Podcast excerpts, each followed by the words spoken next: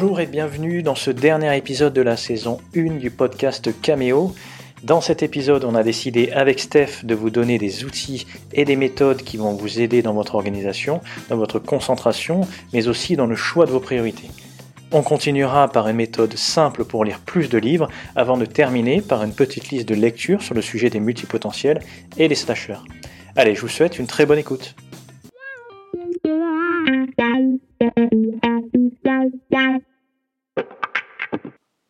Alors, on va vous parler du Kanban, qui est une méthode qui se travaille avec des post-it. Kanban, c'est un terme japonais qui signifie étiquette, et ça fait référence à des petits panneaux cartonnés que l'on fixait sur des bacs ou des conteneurs de pièces dans une ligne d'assemblage ou une zone de stockage. C'est aussi une technique d'organisation de tâches simple et efficace qui est très utilisée. Donc le Kanban, il se présente sous forme de trois colonnes. La première colonne s'intitule à faire, la deuxième colonne en cours et la troisième fait. La première colonne contient les tâches à réaliser ou qui sont à commencer. La deuxième colonne contient celles en cours de réalisation, qui sont donc commencées mais pas terminées. Et la troisième colonne contient toutes les tâches terminées. La construction d'un Kanban est simple. Munissez-vous d'une feuille, de préférence A3 pour avoir un bon espace de travail, ou même un tableau blanc sur lequel vous allez pouvoir écrire les trois colonnes, à faire, en cours, fait.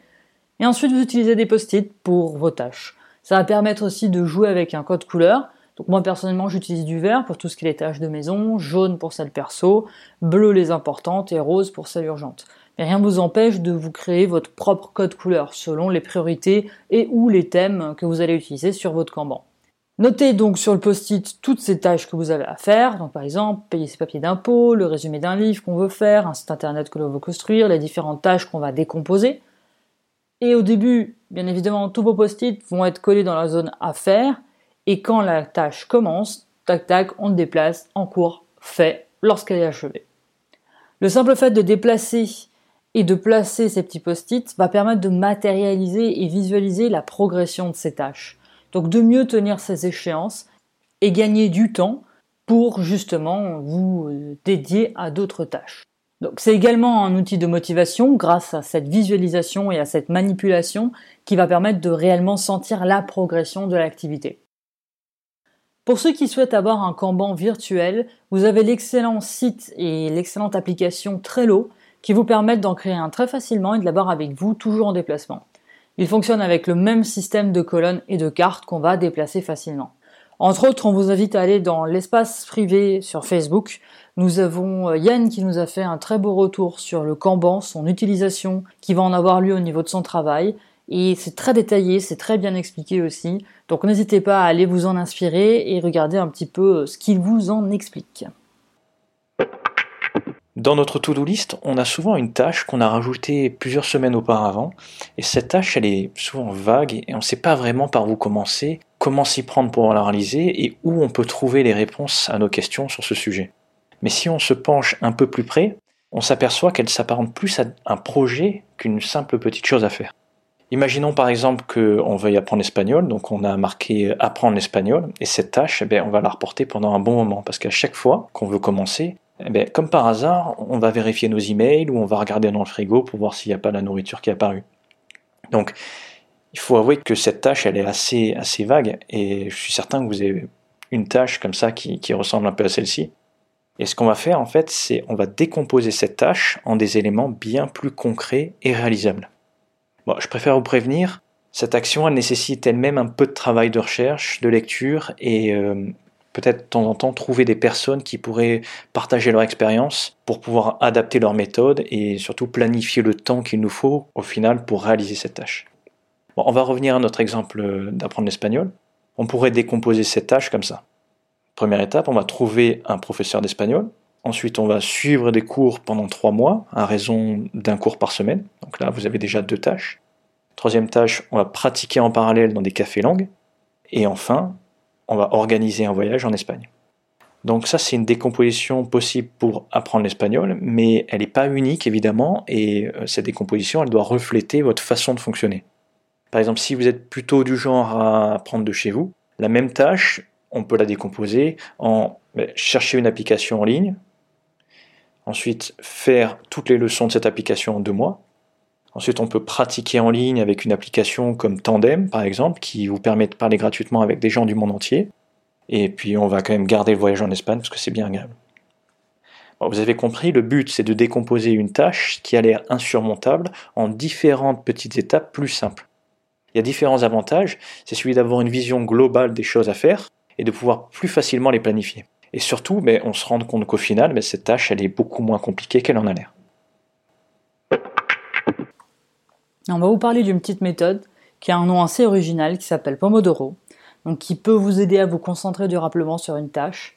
Essayez de ne pas vous laisser influencer par les sollicitations extérieures.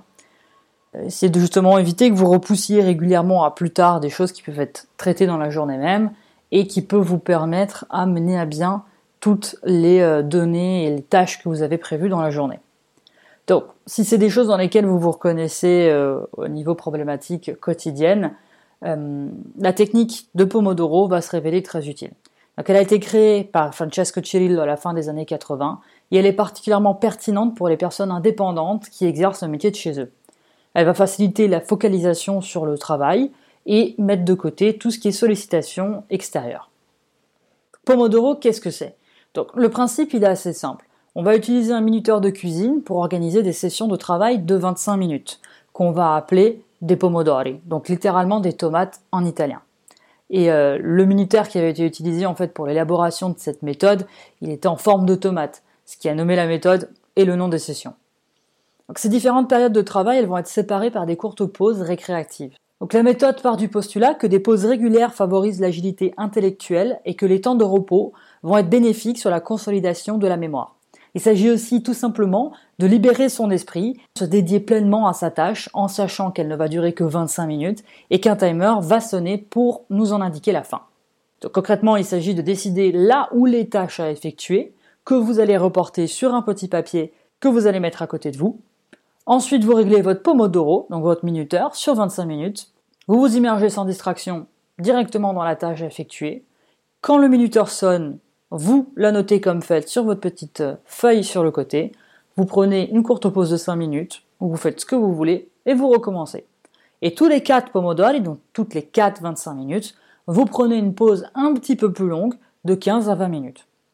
La force de cette euh, méthode, elle est que la gratification se trouve dans le fait d'avoir respecté les temps de concentration, ou le nombre de pomodoro. Et ce qui va nous récompenser finalement, c'est le respect de l'objectif fixé. 25 minutes de travail sans distraction.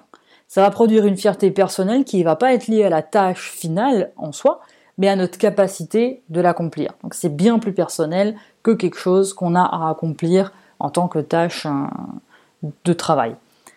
Dans la pratique, vous avez plusieurs euh, solutions qui vont vous offrir à vous. Soit le choix d'un minuteur mécanique, un papier et un crayon pour cocher vos tâches à effectuer Soit vous avez des applications maintenant que vous pouvez trouver dans vos smartphones qui sont différentes, qui vont appeler Pomodoro, plusieurs petites applications. Ou sinon simplement vous euh, travaillez avec un timer qui va vous permettre de timer vos sessions. Et vous pouvez aussi, une des méthodes que nous on utilise pas mal, c'est celle d'accompagner ces sessions d'un bruit blanc. Donc euh, soit une séquence de train, soit vraiment le bruit blanc. On a des personnes qu'on connaît qui utilisent aussi tout ce qui est euh, les sons de sèche-cheveux ou d'aspirateur à vous de voir, à vous de tester, ça va permettre justement de euh, vous concentrer plus longtemps. Pour aller plus loin, et si vous voulez euh, télécharger des feuilles de travail, vous pouvez en trouver sur le site de Francesco Cirillo, qui est vraiment le créateur de Pomodoro. Donc, on va vous mettre quoi qu'il en soit à la fin du euh, podcast, notamment sur les notes. Vous allez retrouver toutes ces adresses. Et n'hésitez pas à nous faire des retours, savoir comment est-ce que vous le gérez, si vous l'utilisez, si vous connaissez déjà cette méthode. Je vais vous parler d'un outil qui va vous permettre d'avoir une vision claire et objective sur vous et votre situation, et qui va se révéler très utile si vous comptez vous présenter à un entretien d'embauche, ou si vous postulez en interne pour un nouveau poste ou une augmentation, ou si vous envisagez une réorientation professionnelle. Cet outil s'appelle SWOT, ou FFOM en français, pour force, faiblesse, opportunité et menace, et c'est un outil qu'on utilise généralement en entreprise qui permet de réaliser un diagnostic avant de lancer son projet. Par exemple un business plan, un nouveau produit, un plan marketing, etc. Mais ce que peu de gens savent par contre, c'est qu'il est tout à fait possible d'utiliser cet outil d'un point de vue personnel. Je vais donc vous donner les différentes étapes pour que vous puissiez réaliser votre propre analyse, qu'on appelle aussi matrice SWOT. Et avant de commencer, on va préparer le modèle pour entrer les informations. Donc je vous laisse dessiner un grand carré sur une feuille, et ce carré, vous allez le diviser en quatre carrés égaux. Vous devriez alors avoir une partie supérieure qui vous représente, dans laquelle on va mettre vos forces et vos faiblesses, et une partie inférieure qui, elle, représente votre carrière, et qui est composée des opportunités et des menaces. On va commencer avec le carré supérieur gauche, donc vos forces, et on va lister vos forces, ce qui va permettre d'augmenter votre confiance en vous. Pour remplir cette liste, il faut considérer non seulement sa propre opinion personnelle, mais également celle des gens qui sont autour de vous, vos collègues, votre famille ou vos amis. Et ne vous limitez pas uniquement à vos forces actuelles, mais également celles que vous avez acquises et que vous n'utilisez peut-être pas pour le moment. Évidemment, soyez le plus objectif possible. Donc posez-vous ces questions-là. Quel point vous différencie des autres?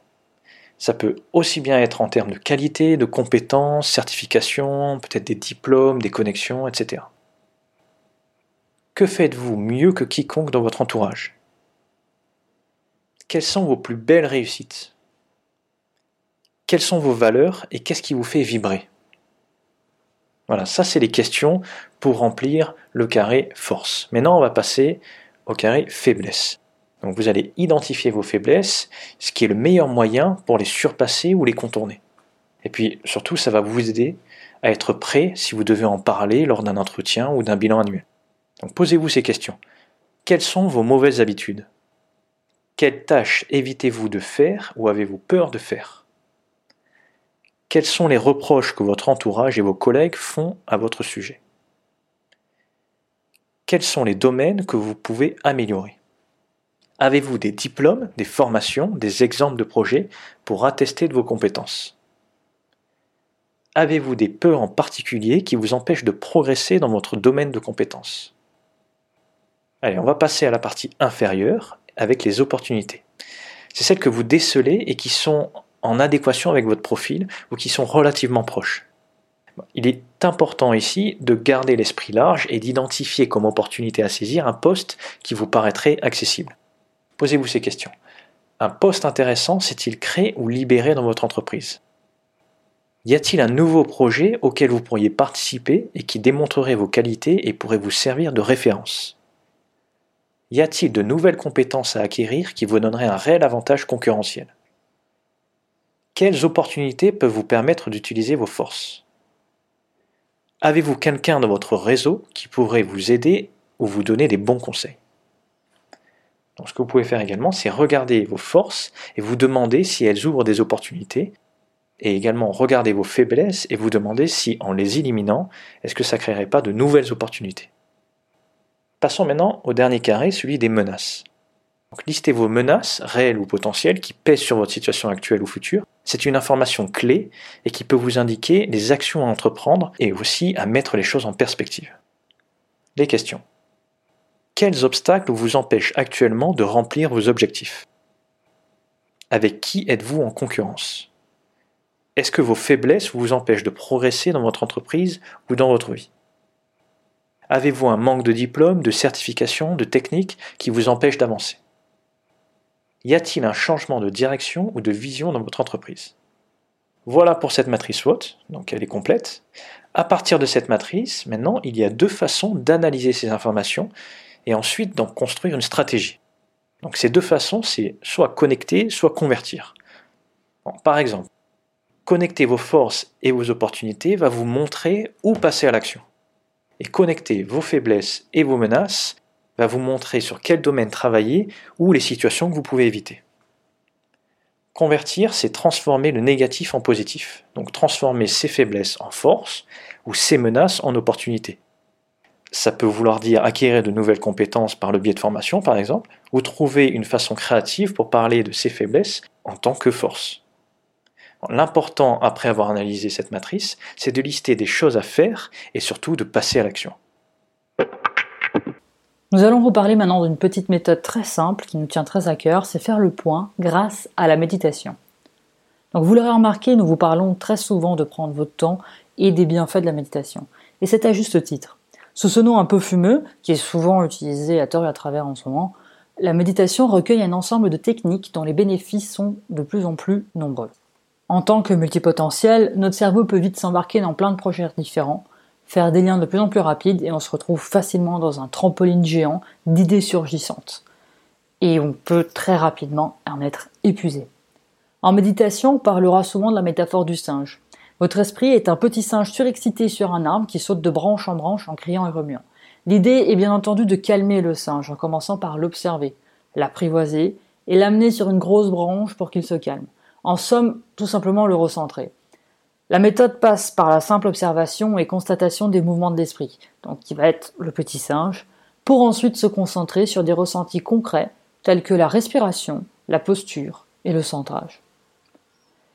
Si l'on s'intéresse tant à la méditation en ce moment, c'est aussi parce que la science effectue de plus en plus de recherches sur cette pratique dont les bénéfices sont de plus en plus mesurables. Et on sait à combien, dans notre société, on aime mesurer les choses. Pour les multipotentiels que nous sommes, cela peut se révéler une pratique particulièrement ressourçante et bénéfique. En effet, des chercheurs de l'université de Leiden ont constaté que la méditation permet d'augmenter sa créativité. Ils ont mis en évidence que ceux qui pratiquent la méditation de pleine conscience sont bien plus performants sur une tâche spécifique où ils sont invités à donner des idées nouvelles. La méditation est connue pour augmenter et encourager le type de pensée appelé pensée divergente, qui passe par l'imagination et les associations d'idées spontanées ce qui permet de trouver des solutions à un problème donné plus rapidement et constituant ainsi une des composantes de la créativité. Lorsqu'elle est pratiquée régulièrement, elle est reconnue pour réduire le niveau d'anxiété ainsi que la dépression. Elle améliore aussi nos capacités de concentration et de mémoire, donc de productivité. De nombreuses études ont montré aussi que la méditation permet de diminuer la tension artérielle pour ceux qui souffrent d'hypertension. Ils ont aussi constaté qu'elle aide à un rétablissement plus rapide des maladies en règle générale, comme la grippe, les angines. La méditation, si pratiquée avant le coucher, elle peut être aussi une excellente alliée du sommeil, permettant d'en améliorer la qualité et de lutter contre les symptômes associés à l'insomnie. il y a une autre pratique dont on parle rarement, car elle fait partie de la méditation dite de pleine conscience, et qui mérite que l'on s'attarde un petit peu plus sur elle. C'est la pratique de la contemplation, l'art de regarder, sans analyser, sans juger, sans penser, juste constater les choses. Et votre meilleur allié dans cette pratique, c'est la nature. Partez un après-midi en nature, achetez un petit hamac, posez-vous, installez-vous confortablement et regardez. Vous observez les arbres, le vent, comment est-ce qu'il se déplace, comment la lumière traverse le feuillage. Vous observez le sol, les différentes herbes, les couleurs, les insectes, leur déplacement sur le sol, comment est-ce qu'ils communiquent, comment est-ce qu'ils réagissent face à des obstacles. Il ne s'agit pas d'interagir ou de réfléchir à ceci ou cela mais tout simplement de constater ce qui est, de constater aussi des pensées qui peuvent arriver. Peu à peu, ça se dessine autour de vous. Il y a un monde très vivant dans lequel on peut se plonger complètement et il va nous offrir un grand moment de silence et de ressourcement. Vous l'aurez compris, que ce soit la méditation ou la contemplation, ce sont des pratiques qui ne peuvent nous faire que du bien, nous permettant de prendre du recul sur des situations, les émotions, les réflexions, amener du calme dans l'esprit tout en fortifiant le corps. Alors pour cela, nous vous conseillons quelques vidéos, applications et livres. Pour commencer, le plus simple, c'est bien évidemment YouTube. Vous trouverez une pléthore de méditations guidées pour bien débuter. Vous pouvez aussi passer par des applications telles que Headspace, Petit Bambou, Méditer avec Christophe André. Vous y trouverez des sessions rapides, des sessions à thème et surtout des programmes pour vous accompagner dans la pratique méditative à long terme. Pour ceux qui souhaitent aller un peu plus loin et lire sur le sujet, je peux vous conseiller le livre Headspace d'Andy Puddicombe, créateur de l'application portant le même nom dont je viens de vous parler, le livre Où tu vas, tu es de John Kabat-Zinn, qui est l'un des premiers de la méditation de pleine conscience aux États-Unis, et pour finir le merveilleux Commencer à méditer du vénérable Chit Nathan, un des initiateurs du bouddhisme zen en Occident, le plus connu et résident en France. Avant d'attaquer notre liste de lecture sur le sujet des multipotentiels et des slashers, je vais vous donner une méthode simple pour lire plus d'une vingtaine de livres par an. Si vous êtes comme nous, vous êtes sans doute un grand adepte de lecture, mais le problème c'est que vous n'arrivez pas toujours à trouver le temps pour lire. Pourtant, si on devait citer certains bienfaits de la lecture, on pourrait dire que ça stimule le cerveau, diminue le stress, améliore les connaissances, accroît le vocabulaire, améliore la mémoire, développe les capacités d'analyse, enfin bref, vous l'avez compris, il y a de nombreuses raisons de lire plus et plus souvent tout ce que vous avez à faire, en fait, c'est de prendre le temps de lire, mais c'est plus facile à dire qu'à faire. Quand on s'imagine quelqu'un qui lit beaucoup, on pense souvent aux personnes qui dévorent un bouquin en un jour ou deux, maximum une semaine, et qui enchaînent sur un autre. Et on se dit que pour lire plus, il faut forcément faire pareil. Pourtant, quand on regarde nos propres habitudes de lecture, on réalise qu'elles sont surtout réactives et non proactives. C'est-à-dire que si un lien intéressant apparaît sur notre écran, sur Facebook, Twitter ou sur un site internet, on va souvent être amené à cliquer dessus et à le lire, un peu comme une réaction à un événement sur notre écran. Donc on lit simplement des idées intéressantes mais qui ont été mises devant nous. La conséquence de tout ça, c'est que la plupart de nos lectures ont été effectuées en ligne. Bon, il y a beaucoup d'excellents contenus sur le web, mais en général la qualité des bons livres est meilleure. Les livres ont généralement une meilleure écriture et des informations qui sont mieux vérifiées et des recherches qui sont plus approfondies. Du point de vue de l'apprentissage, c'est donc sans doute préférable d'utiliser son temps pour lire des livres que pour lire des contenus en ligne. Je me suis confronté à la même problématique, comment je peux lire plus de livres? Et j'ai donc dû trouver une stratégie qui me permettrait de lire plus de livres sans laisser les distractions se mettre en travers. Et la méthode que j'ai trouvée, c'est tout simplement en lisant 20 pages par jour. Donc personnellement, j'ai ajouté cette action à ma routine matinale, c'est-à-dire que je me lève, je bois un verre d'eau, je médite une dizaine de minutes et puis je lis 20 pages d'un livre. 20 pages, c'est assez pour ne pas être intimidant. La plupart des gens peuvent finir de lire 20 pages dans les 30 minutes. Et si vous le faites en début de matinée, les urgences du jour ne vont pas venir vous gêner. 20 pages aussi, ça semble peu, mais ça s'ajoute rapidement, c'est une bonne vitesse moyenne. Et en plus, ça vous permet de ne pas prendre trop d'informations d'un coup. C'est-à-dire que vous aurez le temps pendant la journée pour réfléchir à ce que vous avez lu, et pourquoi pas, si c'est un livre de méthode, ben, mettre en pratique. Certains préfèrent plutôt lire avant de se coucher, ça leur permet de se détendre et de ne pas regarder d'écran lumineux avant de dormir. Bon, tout ça évidemment, ça ne vous empêche pas de bouquiner sous un parasol en été ou au coin du feu en hiver. S'il y a bien des choses que l'on affectionne tout particulièrement, ce sont les livres. Donc on vous a fait une sélection de quatre livres que l'on apprécie énormément et qui on pense peuvent être très enrichissants pour tout ce qui est le sujet de la multipotentialité. Le premier livre, c'est Refuse to Choose de Barbara Sher. Donc c'est un livre en anglais qui est très bien expliqué sur ce que Sher appelle non pas des multipotentiels mais des scanners. Donc des gens qui ne peuvent et ne devraient pas décider de se dédier qu'à une seule voie car ils sont génétiquement câblés pour travailler dans plusieurs domaines.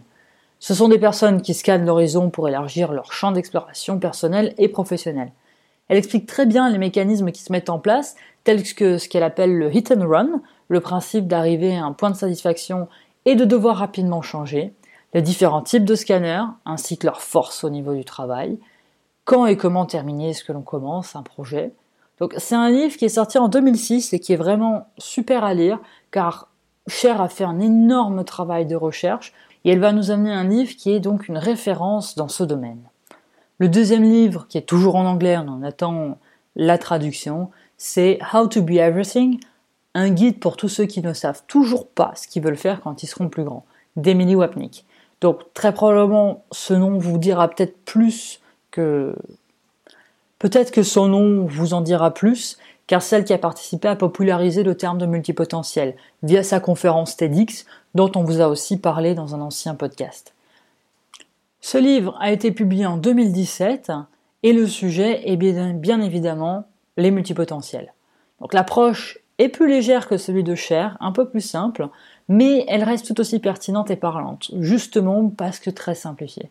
comme Cher, elle parle des différents types de multipotentiels, leurs atouts, et elle donne pas mal de petits exercices à faire. Nous avons par ailleurs enregistré un épisode du podcast où on a tiré 7 points importants euh, de ce livre qu'on voulait faire ressortir.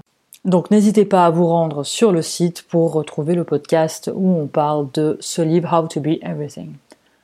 Le troisième livre, c'est Profession Slasher de Marielle Barbe. Ce livre est en français et c'est un autre terme qu'elle utilise et qui apparaît de plus en plus aussi en ce moment, c'est le slasher, qui est un petit peu différent du multipotentiel, mais ça, ce sera à vous de faire hein, la part des choses.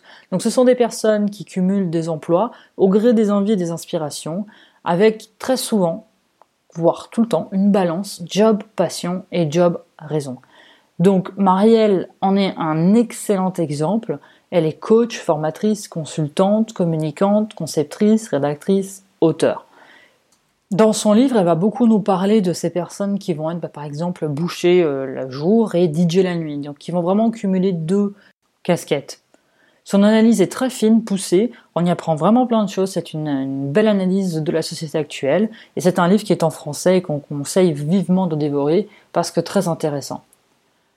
Le dernier, c'est un petit peu différent, on change de registre, mais tout en y restant, qui s'appelle Je pense trop de Christelle Petit-Colin. Alors, pourquoi ce livre? Déjà simplement parce que le titre, je pense, parle à beaucoup d'entre nous. Ensuite, car beaucoup de multipotentiels que nous avons rencontrés nous disent s'y retrouver. Alors il nous semblait intéressant de vous faire part de ce livre. Donc Christelle Petit-Colin est conseillère et formatrice en communication et développement personnel, et elle s'intéresse à ces personnes dont le cerveau ne s'arrête presque jamais de fonctionner, et qui se retrouvent parfois épuisées de cet incessant vacarme. C'est un livre qui est génial, le ton est très simple, on rentre dans tout ce qui est la psychologie, et quelque chose qui est vraiment très accessible et très concret.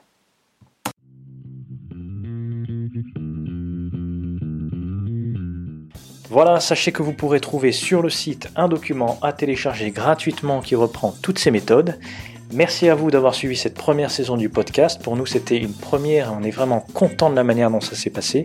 On a des messages très sympathiques et certains ont même pris le temps pour noter le podcast sur iTunes et nous mettre un gentil commentaire. C'est vraiment sympa car ça permet de faire connaître le podcast à d'autres personnes. Pensez à rejoindre le groupe de discussion Cameo sur Facebook pour que nous puissions nous entraider et discuter ensemble de ces sujets. Et puis bon, si c'est pas déjà fait, inscrivez-vous sur le site cameo.fr pour recevoir la quinzomadaire, notre newsletter où l'on communique toutes les deux semaines nos trouvailles et nos inspirations du moment. Allez, on vous donne rendez-vous à la rentrée pour de belles surprises et on vous dit à très bientôt.